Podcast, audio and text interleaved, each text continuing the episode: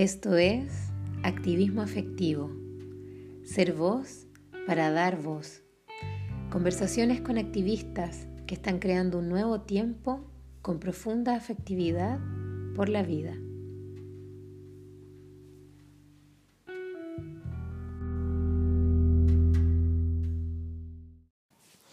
Hola, bienvenidas a todas las personas que escuchan este episodio de Activismo Afectivo.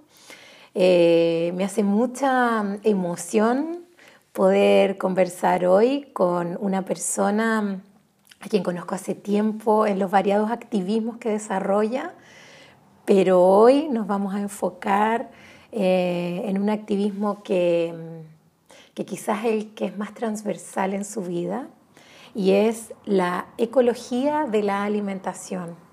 Su nombre es Nicolás Cruz y está acá para tener una conversación y compartir todo su saber con nosotros. Hola Nico, bienvenido. Hola Andrea y gracias por la invitación. Feliz de poder compartir un poquitito. gracias. Bueno, sería mm, muy bonito para, para mí, para quien escucha, eh, que nos cuentes cómo es este concepto para ti de hacer un activismo en la alimentación y denominarlo ecología de la alimentación. Bueno, esto surgió en mí hace ya 15 años más o menos. Eh, nació de una necesidad de salud. Eh, yo hace 15 años tenía, hace más de 15 años, pero eh, a ver, más o menos a, los 14 por ahí, me dio un acné muy fuerte. Y a partir de, ese acné, eh, yo siempre fui aneoso, además, un acné inflamatorio, me dolía, etc. Y empecé a buscar distintas, distintas alternativas para aliviar el, acné. Y pasé por, bueno, la medicina oficial, pasé por, por eh, esto de de varias medicinas alternativas, por decirlo de alguna manera. Mi abuelo era homeópata, pasé por homeopatía, así. Y, y me fui dando cuenta de varias cosas.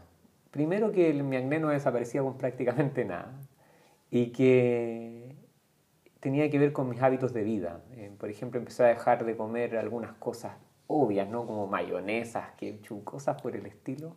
Y noté que me bajaba un poquito. En esa época me volví vegetariano también noté que cuando dejé de comer carne, también bajó un poco, pero seguía estando.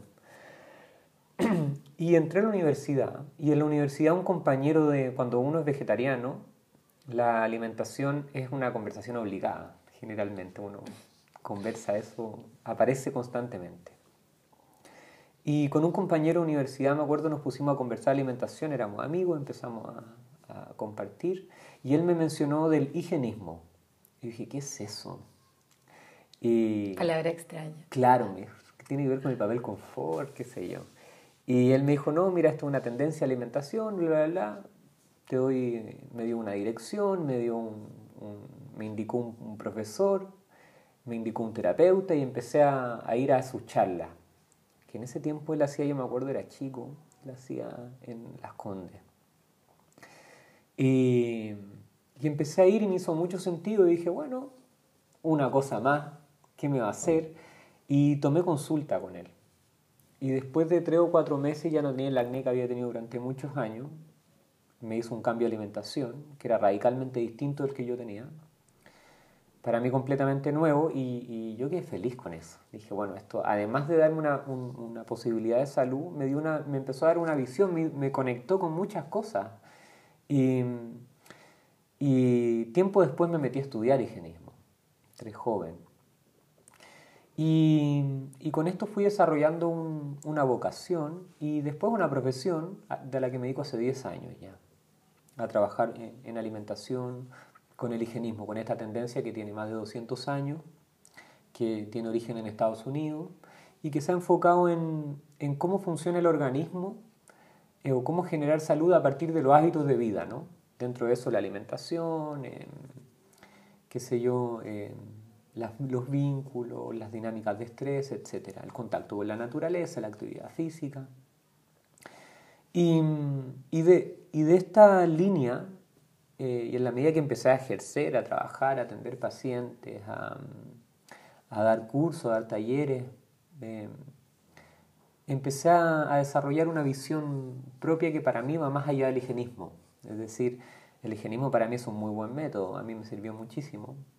Pero digo, a veces los mejores métodos no sirven. Y hoy día yo siento que estamos justamente en un paradigma de salir de los métodos, de salir de, de los guietos eh, ideológicos y entrar en las acciones, entrar en, en una forma de percibir el mundo que tiene que ver con una conexión consigo mismo y con un diálogo con los otros, de, de estas cualidades que emergen naturalmente en el cuerpo. Y a esta, a esta cualidad y a esta actitud que empieza a aparecer, yo le llamo ecología de la alimentación, que tiene que ver con el término ecología, que es el término más famoso de nuestra época, eh, que, que, nos viene a dar contexto de que vivimos en un, en, en un planeta, en un mundo vivo, y que este planeta tiene toda una serie de órdenes y de necesidades y de relaciones que no podemos desentender, eh, de las que no podemos hacernos los sordos, porque tiene consecuencias gravísimas para nosotros y, hoy día nos estamos dando cuenta de eso con lo que llamamos esta conciencia ecológica.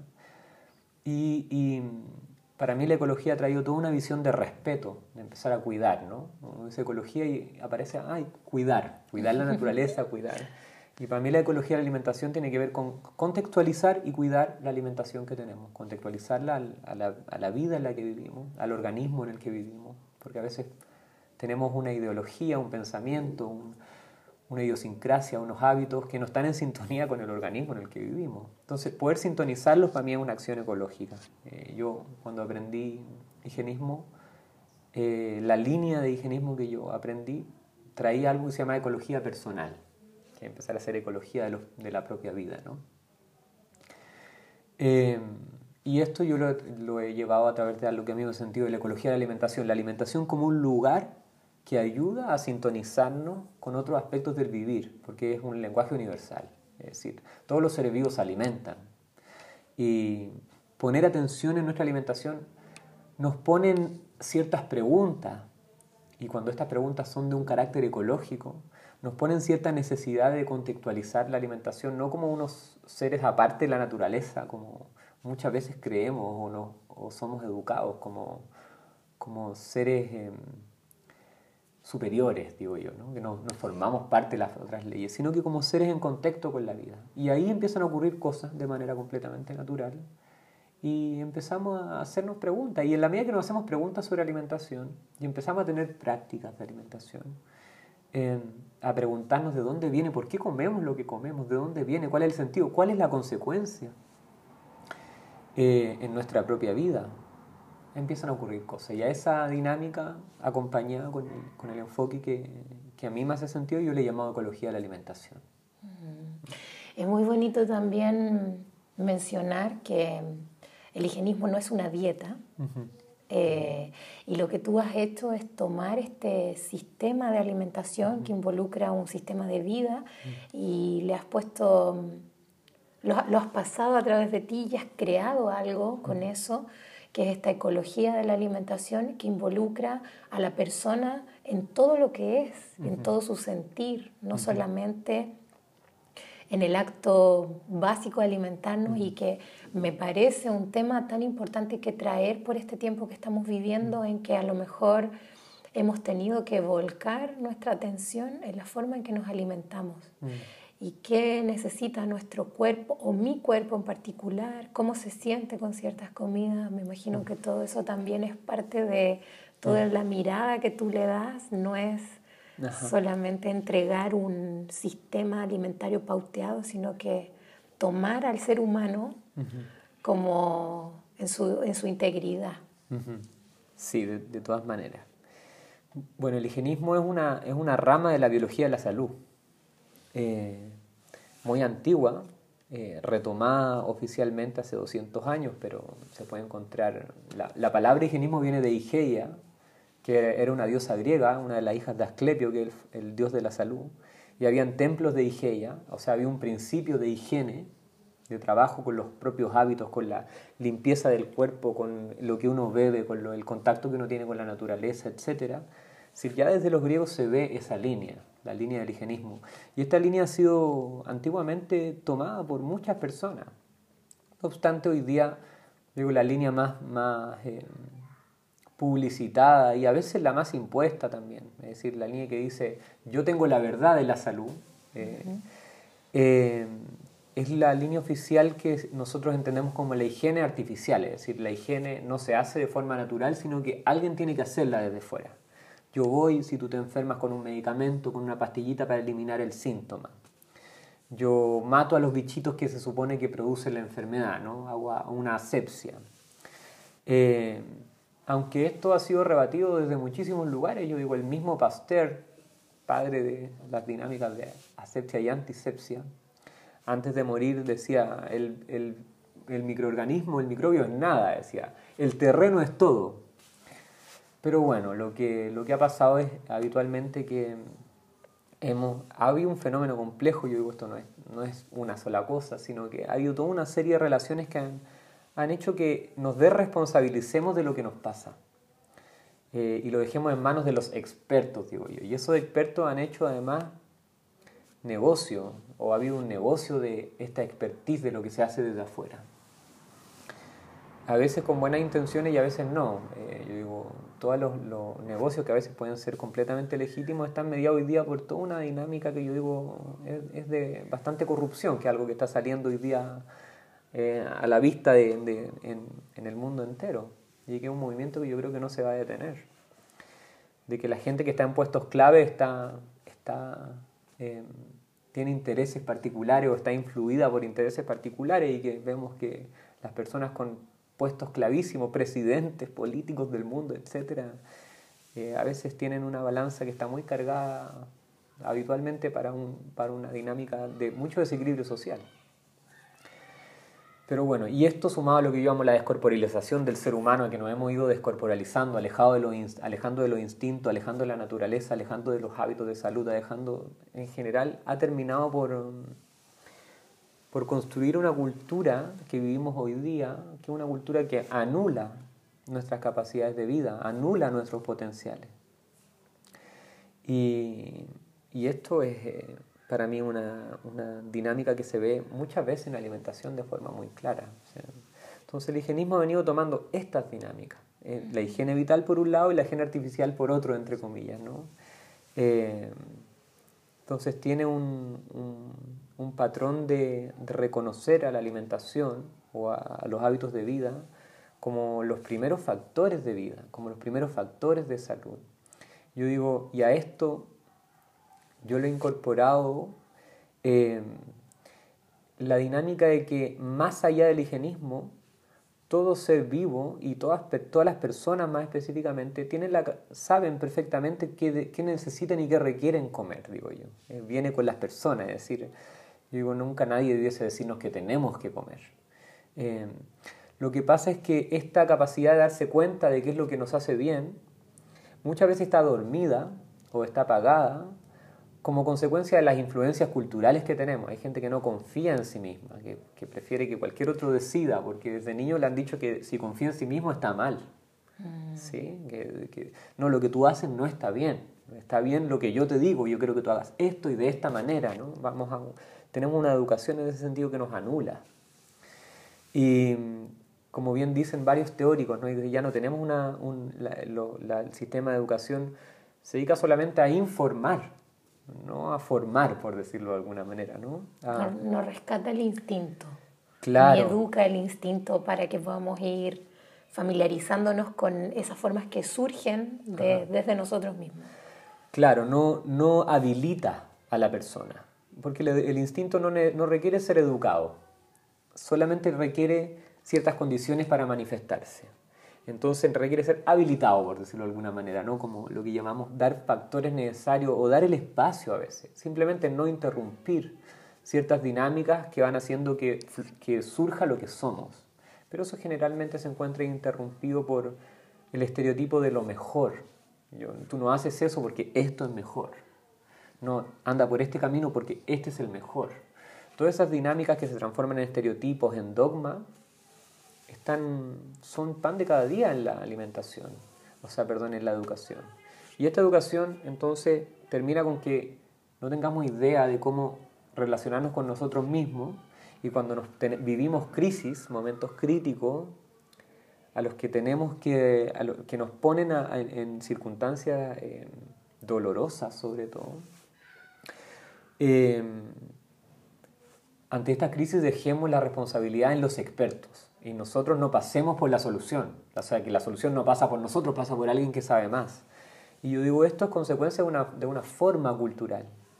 Entonces, cuando yo trabajo con alimentación, parte de mi trabajo involucra acompañar a una persona en habilitarla desde donde yo sé, con los referentes que tengo, con mi propia experiencia, y acompañarlo en un proceso progresivo de empezar a evitar todas estas cosas que la persona ya tiene, no, no, le doy nada nuevo, solamente que ya tiene, que es la cualidad de hacer salud y habilitarla y no interrumpir eso que la persona trae. En el caso de la alimentación, no interrumpir la capacidad del cuerpo que tiene para limpiar. El cuerpo tiene un límite, puede limpiar hasta cierto límite. La capacidad que el cuerpo tiene para avisar lo que está pasando, la capacidad que tiene para presentar síntomas reguladores, la capacidad que tiene para mm, eliminar cosas que no le hacen bien, para contarte que las cosas no te hacen bien. Todo esto que generalmente muchas veces está dormido, está anulado, está, mm, ¿cómo le llamo yo? Tiene, atrofiado muchas veces, ¿no? Eh, estas dinámicas empiezan a florecer de nuevo y empieza a aparecer em, unos principios de salud, unas cualidades de salud que em, no son otra cosa que los potenciales que hemos tenido siempre, muchas veces en desuso, o omitidos o em, tapados. Suena muy atractivo para abrir espacio a un nuevo tiempo propio, de, de poder darle validez a nuestra propia naturaleza en cuanto a saber cómo mi cuerpo quiere alimentarse y cómo funciona desde ahí. Y desde ti, desde, desde ti que partió este impulso de la ecología alimentaria, ¿qué es lo que anhelas compartir o impulsar con este activismo que, que moviliza? Eh, yo digo, a mí me gusta el nombre cuando me dijiste voy a hacer una entrevista de activismo afectivo. Y dije, ah, qué buen nombre. Porque yo pienso que una de las cosas que a mí me hizo activarme, despertar, fue que me, me hubieron cosas que me afectaron hasta el punto en que se transformaron en una crisis en mí. Y, y cuando yo miré estos afectos, no los quise tapar, sino que tuve la posibilidad, además, quizás por ciertas cosas, suertes de la vida, sincronías, no sé, em, de mirar cómo me afectaban y de qué manera y poder tirar el hilito de esto que me afectaba. Em, fui descubriendo un, camino, una dinámica que me llevó a empezar a, darme cuenta de que puedo construir mi propia historia de que puedo construir mi propia salud, puedo aportar, puedo fertilizar mi salud, puedo fertilizar mi historia, puedo fertilizar aquellos aspectos con los que tengo sintonía. Y, para mí estos aspectos fertilizantes, eh, estos aspectos que, he querido construir, tienen que ver con yo lo que llamo el lenguaje de la salud, que es un lenguaje de vida, es un, lenguaje de, cómo habilitarnos como ser humano, por decirlo de alguna manera, ¿no? de, de despertar un, tipo humano, como he escuchado por ahí diciendo a, Gastón Sublet, ¿no? Eh, habilitar un tipo humano, una forma de ser humano que, que nos invite a, a una relación con, con, el resto de la especie entre nosotros mismos, que nos invite a, prácticas de vida, que nos haga responsables de nosotros mismos, que, que tenga un valor inherente, que, reconocer, eh, que, que, podamos vivir eh, con un cierto sentido de plenitud, eh, que, nos motive, que nos, que nos entusiasma a vivir, ¿no? Porque hoy día yo, yo lo que veo y lo que he sentido y sentí durante mi adolescencia fue una pérdida de motivación con la existencia misma. Es decir, todo esto no me da sentido todo esto no, no, entiendo muy bien cómo funciona. Todo esto pareciera que no se puede cambiar mucho. Y, tomar contacto para mí con estas, estas cosas a partir de prácticas muy cotidianas, qué como, qué le pongo a mi plato, dónde voy a comprar, qué compro, cómo elijo lo que compro, de dónde viene, cuáles son mis referentes, qué me motiva, qué me da energía, qué me da buen ánimo, qué me mantiene en, en una buena versión de mí mismo, por decirlo de alguna manera. Estas cosas me han, me han ayudado a, a, sintonizar y es sin duda lo que, lo que puedo compartir. Eh, y me gusta compartir, ¿no? Y bueno, algo voy teniendo, algo he ido eh, guardando como, como bien valioso, ¿no? He dicho, ah, estas cosas, estos principios. Y eso es lo que, lo que me gusta compartir, son, digo, el descubrimiento de qué significa ser ser humano, que no, que no es que yo lo haya descubierto, sino que me gusta colaborar con ese proceso de descubrimiento a partir de, de, la alimentación y de las cosas que, pueda, ¿no? de, todo, todos los lugares de donde pueda compartirlo. Eh, tiene un, para mí un sentido y me, nutre. Me, me, trae muchas noticias también ver a otros que están en eso y eh, armando una sintonía. Tengo la sensación de que es, el, es la continuación de un movimiento que surgió hace mucho tiempo en la humanidad y que ha venido desde muchos lugares y que me alineo con eso. Digo, yo con esta energía me da sentido y me alineo con ese movimiento. Tengo la sensación de que va a seguir todavía mucho tiempo más, ¿no? Eh, como parte quizá de una cultura nueva, tengo la sensación, sintiendo que hoy día además viene terminando esta cultura que hemos vivido largo tiempo, que se ha, ha cristalizado de ciertas maneras el siglo XVII con, con, con esta forma mercantil y, y, de ahí adelante, ¿no? Pero pero que hoy día está en un, en un cambio rotundo que quizás no notemos todavía, pero en algún momento lo vamos a notar, lo, lo, vamos a notar. Y eso no, es, no va a empezar mañana, ya empezó hace mucho tiempo. Y es con eso lo que a mí hoy día me hace sentido estar alineado con ese movimiento en mi vida, aunque, aunque no lo llegue a ver desarrollado quizás a, a, a gran escala, ¿no? O, eres, o, sí, quién sabe. Eres parte del, de la escala de ascenso hacia esa expansión que tú dices y por lo demás, qué, qué hermoso es traer que a través de una forma de alimentarse conectado con, con, nuestro, con nuestra propia forma, se puede expandir la vida uh -huh. en los seres humanos y la vida en todas las dimensiones, uh -huh. porque finalmente la alimentación es la que nos trae energía, bienestar, salud.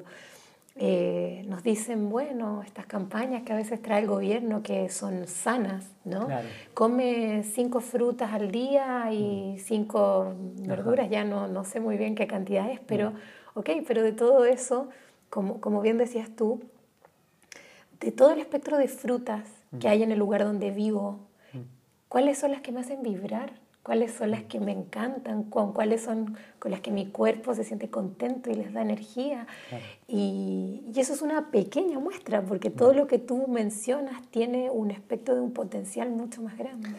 Sí, yo, yo digo que hay que tener cuidado, porque la ecología, como es la palabra más eh, famosa, porque tiene una vibración, un, un, un contenido, un significante, eh, que vibra con un momento importante de la humanidad hoy día, que es el darse cuenta que el volver a despertar a que vivimos en un planeta, porque en un cuerpo, en un sistema vivo, ¿no? Pero esta palabra también, como, como la economía ha funcionado con los intereses de las personas y sabe que la mayoría de las personas hoy día, o muchas personas en el planeta están vibrando con esta necesidad, también ha dicho, bueno, entonces vendamos la palabra. Entonces ahí también hay disfraces de ecología. Y hoy día la palabra ecología tiene millones de disfraces diferentes. La industria, hay disfraces verdes de la industria. Hay, hay charlatanería ecológica, ¿no? Eh, de muchos tipos. Y por lo tanto, hay que, una de las labores que yo digo de una escuela de salud tiene que ver con poder ayudar a las personas y colaborar con el proceso de reconocer cuándo algo es auténticamente ecológico y cuándo no, cuándo es solamente un envase un, un, un, nombre que no tiene fuerza con el, con el, y ni coherencia con la, con la acción que la persona realiza. Cuando, la persona, cuando una persona con un discurso ecológico sí está en sintonía con ese discurso. Y cuando ese discurso es simplemente una forma de, de manipular, una forma de vender algo a través de un discurso. ¿no? Qué eh, importante. Yo digo, yo yo no vendo nada, ¿no? No, no tengo un producto. No, digo, bueno, este es mi producto. Eh, lo que hago es acompañar eh, procesos donde van surgiendo cosas que no son productos, que no se pueden encontrar en las tiendas, que no se pueden encontrar en, en un lugar, sino que van surgiendo en las personas a la medida que las personas sintonizan con ello. Y viene con las personas, no lo genero, ¿no? Eh, no se puede vender, por decirlo de alguna forma. Se puede colaborar con eso o dificultar también, ¿no? No, no, no, va hacia un, a un principio de venta, ¿no? Ni siquiera requiere publicidad, requiere ser compartido, sí, ¿no? Claro. Y, y desde esto justo que estás contando, de cómo, cómo tú lo, lo, traes o qué es lo que traes, que dices no es un producto, es un proceso de acompañamiento, eh, ¿cómo se ha ido desarrollando? ¿Qué procesos o hitos han sido importantes para ti quizás en el, en el, desarrollo de este camino que, que has hecho hasta llegar acá? Sí. Bueno, hay mucho, o sea, podría reconocer mucho. Eh, quizá la mayoría en principio asociada a, las crisis fuertes de mi vida. Eh, crisis de salud, crisis de alimentación, crisis de civilización, anteriores a las crisis de salud. Eh, de haber sentido el, el, dolor de vivir en una, en una sociedad enfermante, en una sociedad eh, limitante, eh, eh, en una especie de olla a presión muchas veces en mi, vida, ¿no? Y, y eso me ha, sido hito sin duda, el enfermarme, el haber tenido acné fue un hito sin duda, ¿no? Maravilloso, una crisis que, sanadora en mi vida, ¿no? Que me ayudó a darme cuenta de, cómo puedo yo tener sintonía y, algún nivel de protagonismo en mi proceso de sanación. Eh, el conocer el higienismo fue un hito, sin duda, eh, una mirada y, empezar a trabajar en ello otro. ¿no? Eh, creo que estos han sido hitos cotidianos de mi vida que para mí han sido, me han atravesado. También el haber tenido el permiso eh, de mm, inconsciente quizás, ¿no? De mis padres. No sé si ellos me dieron el permiso abiertamente, de hecho al principio se resistieron bastante, pero inconscientemente mis padres siempre han sido bastante rebeldes. Y esta rebeldía, que tenido un lado bueno y un lado difícil para mí, pero yo diría que el lado bueno de esta rebeldía de mis padres ha sido que inconscientemente me dieron el, permiso de ser rebelde, ¿no? a tener cierta rebeldía. Y entonces he ido por, por eso, a veces me he equivocado, pero a veces he acertado. Y siento que parte de este proceso de adquirir una línea de salud que no es, no es nada convencional, eh, que hay que buscarla, que no, no tiene mucha publicidad, etc., ha sido parte más de un proceso de rebeldía importante. Y eso ha sido un hito en mi vida, poder vivir esta rebeldía y aprender a vivirla también, porque demasiado rebelde también eh, no se puede revelar hasta de, la, de lo bueno para uno, por decirlo de alguna manera, ¿no?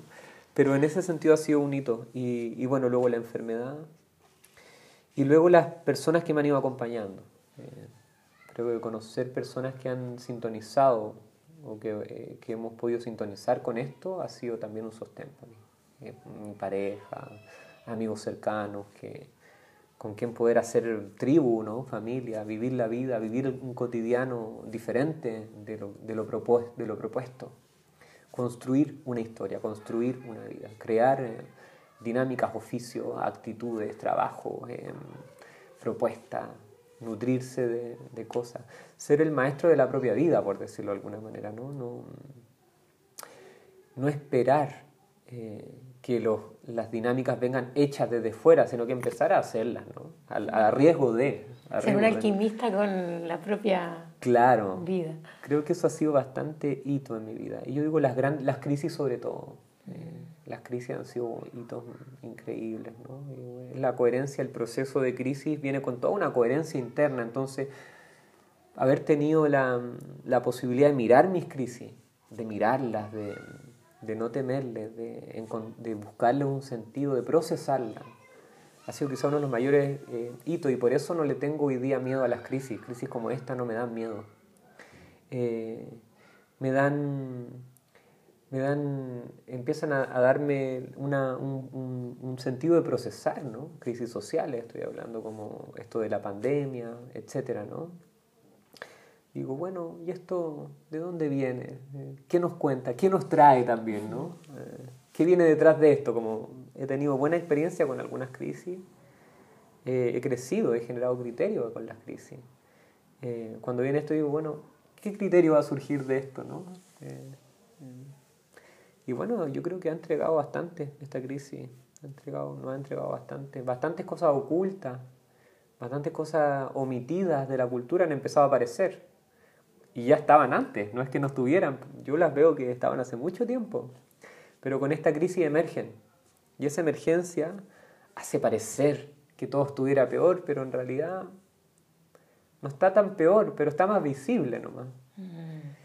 Y, y eso ayuda a mirar, a mirar, a mirar y a despertar. Si no nos, no nos aferramos del miedo, si nos empezamos a aferrar en la posibilidad de que existe una inteligencia organísmica que tienda a regularse, que tienda a darnos bastante solución como el cuerpo, como, como los grandes grupos, como el cuerpo, como em, la naturaleza misma. Eh, yo digo, podemos quizás terminar en un panorama mejor el, del que estamos. Es una posibilidad, ¿no? Claro que sí, claro que sí. Hay un gran despertar como para que eso está propicio para que eso suceda. Creo que nadie va a querer volver a una realidad antigua y, y es un impulso tan colectivo porque muchas veces a lo mejor en esos procesos que tú acompañas ves un impulso personal. Pero esto es un impulso que hay muchas más personas mm. teniendo esa misma fuerza. Bueno, yo antes de que partiéramos esta entrevista, tú me contaste, traías ahí tus apuntes porque me decías que habían surgido cosas que quizás eran bonitas para ti compartir. Entonces, quiero también invitarte que si hay algo de tus apuntes que, que sientas que quieres compartirnos, que, que lo hagas. He estado mirándolo acá y de alguna manera ya está, eh, han ido entrando, pero mm, quizá compartir que mm, invitar a, las personas a compartir su experiencia y a tener experiencia. Asumir em, el riesgo de equivocarse, de probar, de seguir sus inquietudes, eh, de no congelarse, de saber que hay referente, ahora pensando, pensar en los referentes, los hitos, ¿no? decía, bueno, hay tantos hitos, eso yo te conté los personales, digo, pero están los colectivos que ahora no estoy contando, ¿no? Y bueno, qué sé yo, todos los referentes de la ecología, eh, los referentes de los movimientos asociados al cuerpo, a la terapia, que le han devuelto el, lugar al cuerpo, ¿no? Eh, desde Jung hasta, qué sé yo, Reich, el mismo Rolando Toro de la biodanza. Eh, las dinámicas del higienismo, los referentes del higienismo, eh, los referentes de la juventud hoy día, ¿no? de los movimientos como, no sé, la Greta eh, Thunberg y, los referentes que están surgiendo desde, desde el cuerpo mismo, desde la experiencia. O sea, hoy día quizás, o sea, hay gente que de repente no, se encuentra un poco perdida porque no tiene ningún referente. Eh, hitos, ¿no? Hitos que son estas, estas columnas de fuego que ponían a los barcos para que no chocaran, ¿no? Decían, y para que supieran más o menos dónde estaban. ¿Por dónde voy? Claro, claro, en las costas, sí. Y creo que esos hitos hoy día están, los veo yo, referentes importantes, sobre todo en la, gente joven. Eh, gente que no está pegada al celular todo el día, sino que ha, ha ido desarrollando un propósito más allá del discurso oficial. Y lo veo también en las crisis de las personas. Hoy día las personas están viviendo crisis, pero ya no aceptan tan fácilmente las respuestas dadas. Están un poco más dispuestas a vivir su crisis y a encontrar su propia respuesta. O respuestas que por lo menos tienen alguna sintonía con eso. Eso hoy día es un hito para mí. Es un, mm. un movimiento que, que, ha empezado a crecer y que en la medida que crezca va a generar un, un desarrollo. Las culturas alternativas también son un hito. Las culturas que han empezado a hacer cosas sin pedirle permiso a la cultura oficial. Han dicho, no, nosotros tenemos este sentido y bueno, nosotros vamos con lo nuestro. Hitos son para mí. A veces más acertados, a veces menos, pero siguen siendo hitos. Y lo que dices de, que mencionas al principio de invitar a vivir experiencias y cómo estas crisis que, que quizás a veces las personas llegan a ti a buscar ese proceso de acompañamiento porque hay alguna crisis y, cómo, y cómo esta crisis colectiva que estamos viviendo, que es, planetaria, eh, pasa a ser una experiencia, o sea, atravesar esa crisis, porque no está en nosotros controlar que se acabe y cuándo se puede acabar, estamos todos en una situación un poco de incertidumbre, pero, pero, pero sin duda va a quedar registrada como una experiencia. Como sí, yo digo, la crisis tiene para mí dos vertientes. O sea, la crisis misma, es, yo digo, son eventos críticos. Los eventos críticos son eventos difíciles, cosas que todavía no tenemos un aprendizaje para relacionarnos con eso. Y uno va a esos eventos críticos, o a veces vienen a uno, o ambos, y si uno logra salir de ese evento crítico, lo que tiene es un aprendizaje. Es literalmente criterio. Pero cuando este evento crítico es mucho, es mucho para nosotros y no podemos procesarlo, lo que pasa es que se transforma en un trauma, que es una herida, nos genera una herida. Y una herida muchas veces volvemos, pero volvemos heridos, volvemos con una pierna menos, volvemos con un brazo menos, volvemos con, con una parte oscura de nuestro corazón, con una, con una parte menos de nuestra memoria fragmentada, etc. Esta, yo digo, para que las crisis sean crisis y solamente eventos críticos y no traumas, necesitamos fertilizar nuestros potenciales de vida. Darle a nuestros potenciales de vida lugar, conocerlos bien y alimentarlos y nutrirlos. Y muchas veces nunca nadie nos enseña cuáles son estos potenciales, dónde viven, ni cómo alimentarlos, ni nutrirlos, ni etc. Esa educación de los potenciales ha estado mayormente omitida. Se encuentra por rincones a veces, a veces hay una cultura por ahí, qué sé yo, pero mayormente en nuestra cultura oficial no, no existe como discurso. En los discursos alternativos evidentemente sí, pero no en la cultura oficial.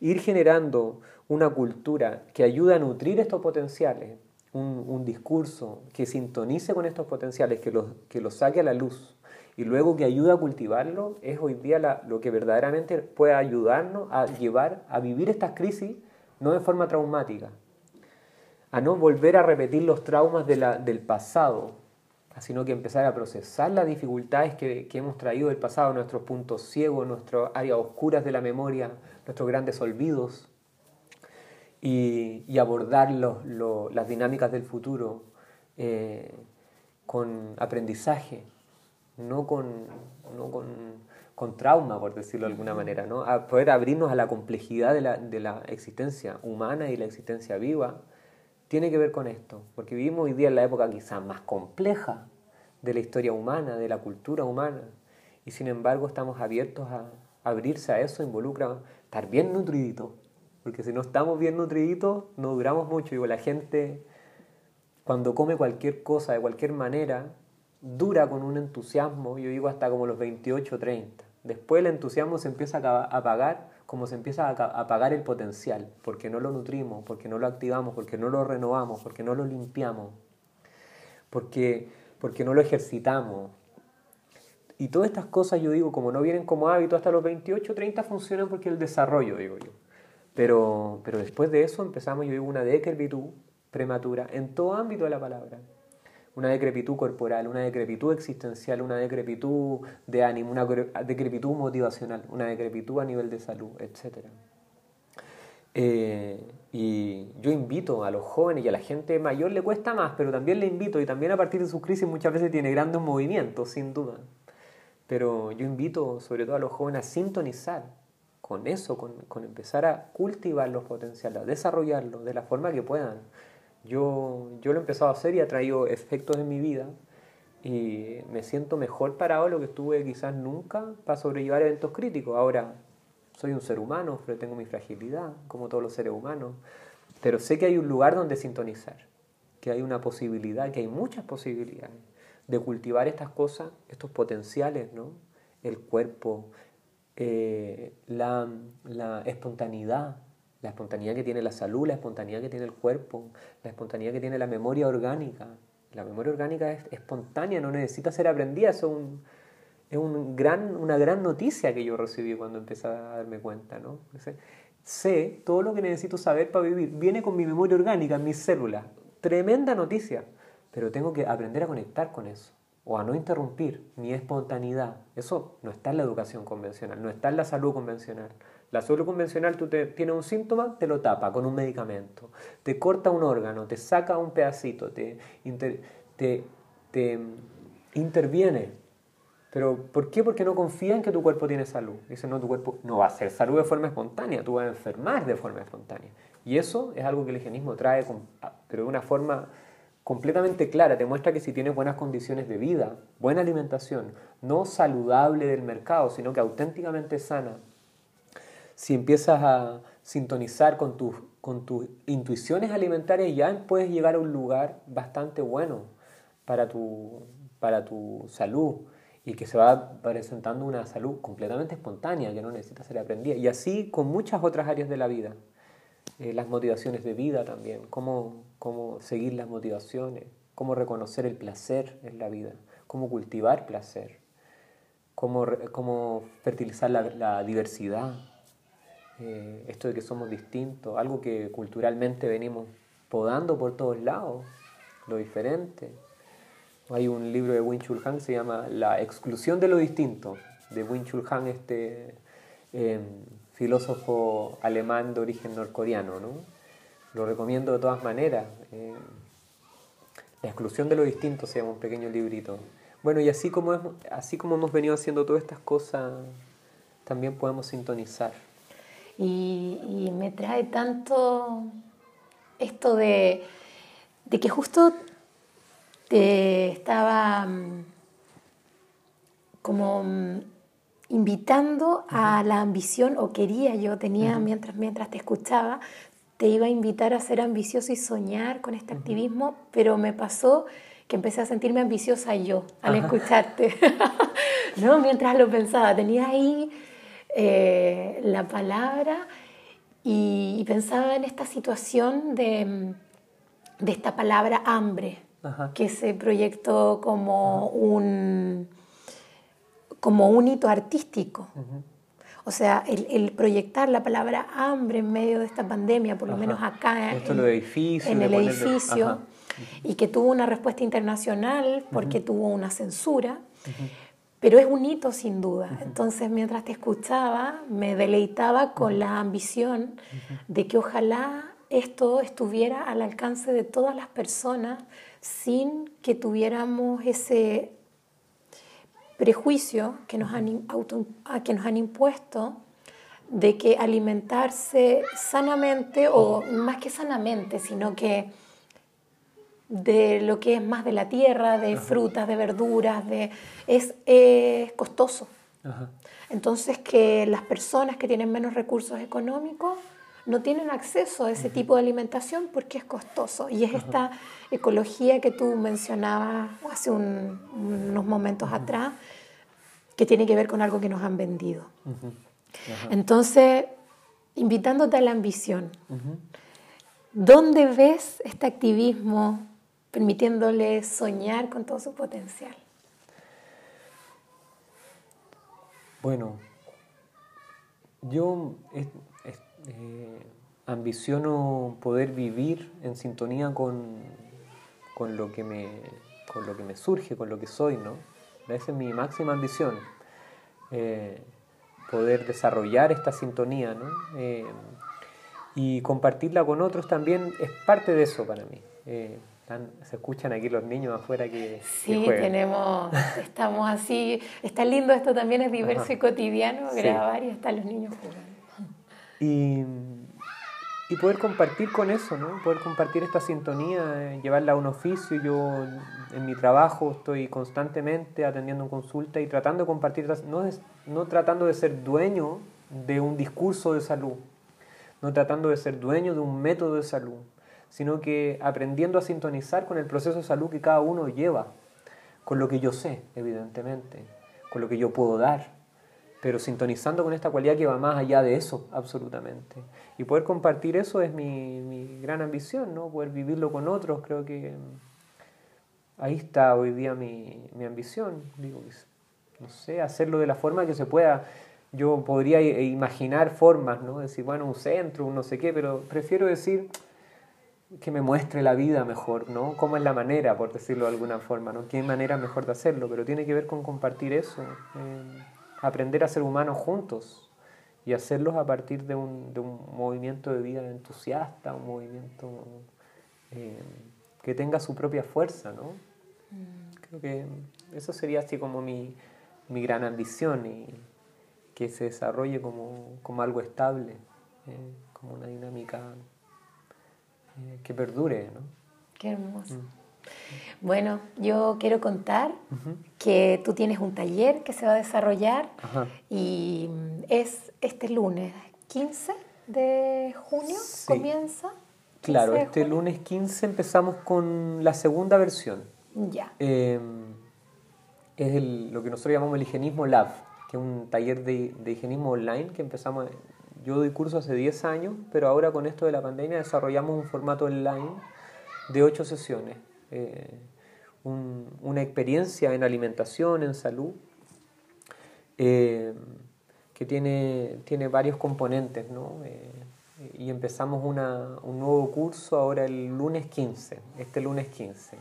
Así que si quieren tener alguna información, Sí, eh, este episodio va a salir unos días antes y está muy bonito también poder poner a disposición de las personas que se interesen y que les surja la curiosidad por acercarse a esta experiencia de una ecología alimentaria y contar, que tú nos cuentes eh, dónde encontrarte.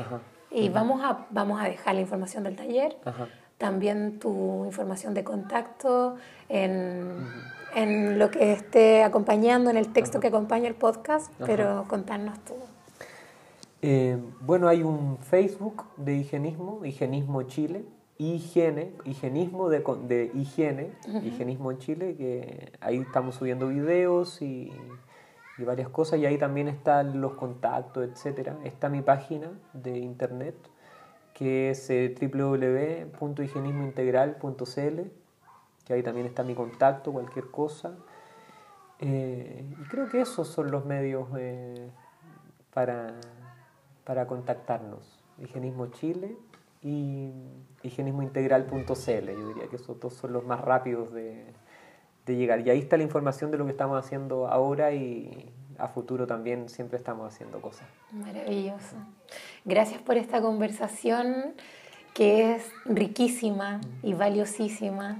Yo soy testigo directo de cómo esta fiesta en torno a la manera de alimentarse es totalmente incluyente, mm. seas o no seas higienista, este proceso de una ecología alimentaria y de todos los potenciales que despierta en el, en el ser humano, es sin duda una experiencia hermosísima de conocer y de participar.